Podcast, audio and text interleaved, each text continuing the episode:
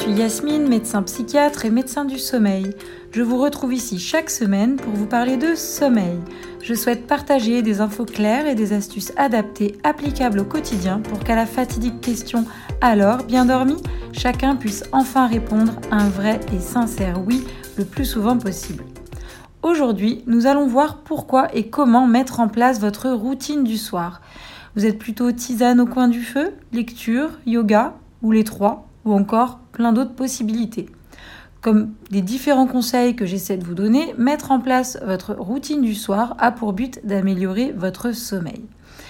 Mettre en place sa routine était le 20e et dernier point des épisodes 3 et 4 sur les bonnes habitudes pour mieux dormir. Et je vais prendre ce point aujourd'hui pour le détailler un peu plus. Vous verrez qu'il va lui-même inclure euh, certaines des autres habitudes euh, à prendre. Alors bien sûr, maintenant vous savez, puisque vous avez écouté tous mes podcasts précédents, que euh, tout ne se joue pas le soir et qu'il y a plein de paramètres qui entrent en jeu. Mais c'est vrai qu'aujourd'hui, on va vraiment se pencher sur la toute toute fin de journée. Alors c'est quoi le principe d'une routine? Un rituel. Une routine, c'est la mise en place d'une succession d'actions qui vont favoriser un apaisement et que l'on va répéter régulièrement afin qu'elles deviennent automatiques.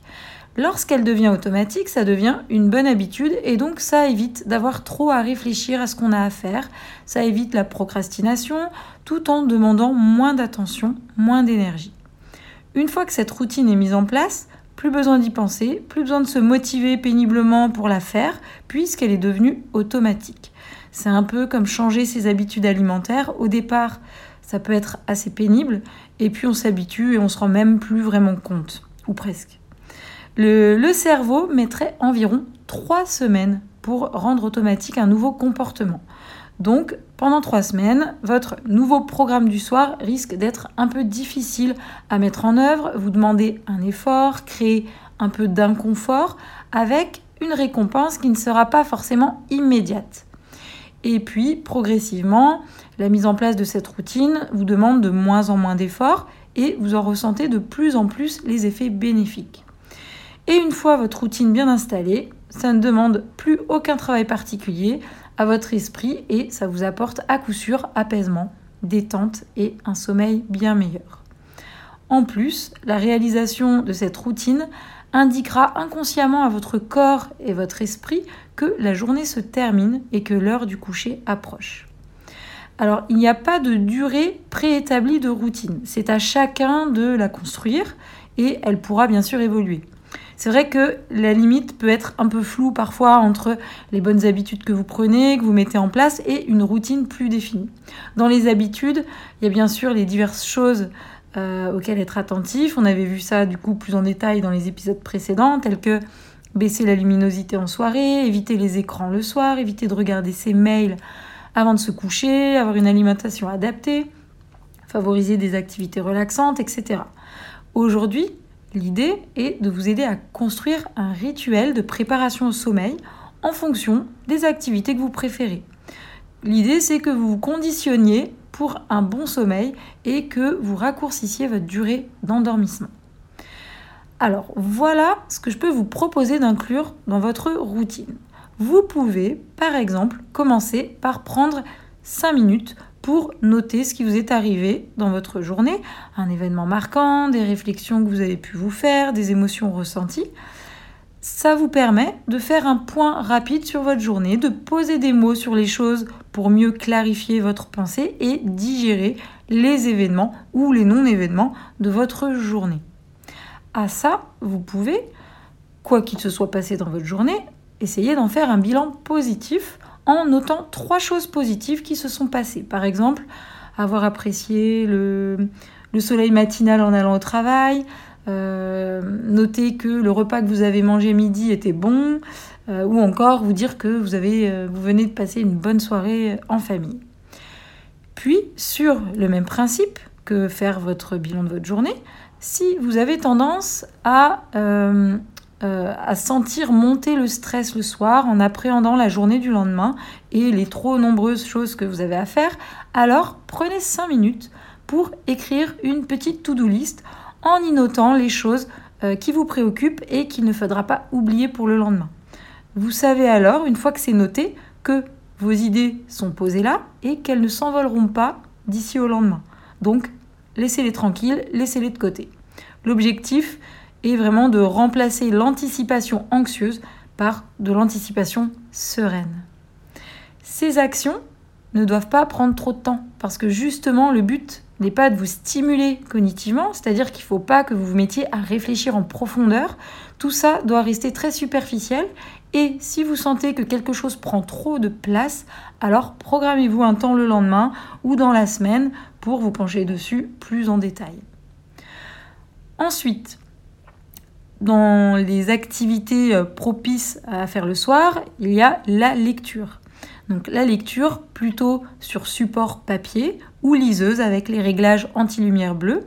Alors bien sûr, on ne parle pas d'enchaîner la lecture de courts articles sur Internet, par exemple. Euh, donc il faut plutôt bien s'installer confortablement dans votre canapé, votre fauteuil, euh, bouquiner plutôt un roman ou en tout cas quelque chose qui ne va pas trop vous stimuler et qui ne vous enverra pas euh, des, des luxes de lumière bleue dans les yeux. Pour ceux qui ont besoin de se détendre en étant actifs, vous pouvez tout à fait inclure des étirements, du pilate ou encore du yoga. Il existe énormément de vidéos sur YouTube notamment où vous trouverez des séances intitulées par exemple euh, routine du soir, yoga doux, yoga sérénité, euh, routine de yoga pour mieux dormir, etc. Et ce sont généralement des successions d'étirements doux associés à la respiration et qui vont permettre de vider la tête puisque vous êtes alors centré sur la réalisation des mouvements et sur votre respiration. Alors vous me direz vidéo, YouTube, euh, écran, lumière. Euh, ok, mais quand vous faites une petite séance de yoga, vous n'avez pas le nez collé sur votre écran, sur votre écran, donc ça passe. Vous inquiétez pas pour ça. Si vous préférez quelque chose de moins actif, vous pouvez vous tourner vers la relaxation, la méditation ou encore la cohérence cardiaque. Pour ça, plein de supports possibles, encore une fois, les vidéos YouTube à écouter, des applications et même les séances pratiques de mon podcast, bien sûr. Alors, toutes ces pratiques dans lesquelles la respiration prend une place prépondérante ont pour but de stimuler le nerf vague. La stimulation du nerf vague entraîne une baisse du rythme cardiaque, un relâchement musculaire et aide ainsi à la récupération physiologique en favorisant le calme émotionnel, le bon fonctionnement digestif, immunitaire et le sommeil. Et puis, dans votre routine, vous pouvez bien sûr y inclure votre passage à la salle de bain, brossage de dents, soins du visage, soins du corps, mise en pyjama. Et même la douche euh, peut aussi avoir sa place. Et comme on l'a déjà vu, soit vous aimez vraiment qu'elle soit bien chaude, et auquel cas, mieux vaut la prendre assez tôt dans votre soirée, soit ça ne vous dérange pas qu'elle soit plutôt tiède, et alors là, vous pourrez la prendre quand vous voulez, et même juste avant d'aller vous coucher. Alors au milieu de tout ça, euh, n'hésitez pas non plus à vous préparer une petite tisane aux plantes que vous aimez. Alors bien sûr, il y a les plantes qui favorisent le sommeil, valériane, passiflore, camomille, mais si vous préférez fruits rouges ou réglisse alors vous prenez fruits rouges ou réglisse euh, attention par contre à ne pas boire une trop grande tasse si vous avez tendance à avoir des difficultés à vous rendormir la nuit après être allé aux toilettes. Alors, maintenant que vous avez des potentielles activités à inclure dans votre routine, vous pouvez choisir ce qui vous convient le mieux. Dans quel ordre et quelle durée vous souhaiteriez y consacrer pour commencer? Aucune pression à se mettre. Vous pouvez par exemple juste commencer par ajouter euh, une petite to-do list pour le lendemain avant d'aller vous brosser les dents. De même, les étirements ou le yoga, ça peut être 30 minutes, mais ça peut aussi être juste trois respirations en étirant les bras, ou encore une simple salutation au sommeil, euh, une simple salutation au soleil en yoga. Et euh, seulement par la suite, vous pouvez euh, décider ou non d'ajouter des mouvements. Alors de même, la lecture, vous pouvez lire 1h30 comme 10 minutes. Vous pouvez tout à fait tâtonner au début pour trouver ce qui vous convient le mieux, tout en gardant toujours à l'esprit euh, ce qu'on a dit tout à l'heure, c'est-à-dire que tout changement de comportement amène de l'inconfort dans un premier temps. Mais gardez en tête que c'est pour aller chercher des bénéfices par la suite. C'est tout à fait normal et attendu. euh, de, de ressentir cet inconfort et le comprendre permet de laisser redescendre la tension interne de résistance et plutôt que d'utiliser ces ressources pour se dire est-ce que j'ai raison de tenter de mettre en place cette routine? Est-ce que ça sert vraiment à quelque chose de faire cet effort? Non, accueillez plutôt ce ressenti en vous disant Ok, c'est normal. Et avec la répétition, l'inconfort va se transformer progressivement en bonne habitude et ça va m'apporter apaisement et un meilleur sommeil. Comme en course à pied, les débuts sont généralement pas les moments les plus agréables, mais avec l'entraînement, on prend de plus en plus de plaisir à courir et on en perçoit de plus en plus les bénéfices. Voilà pour aujourd'hui.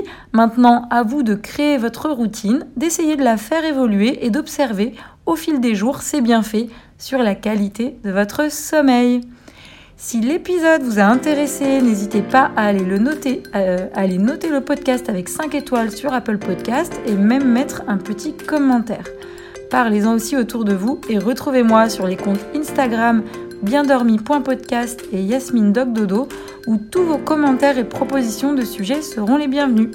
Merci pour votre écoute et à très bientôt.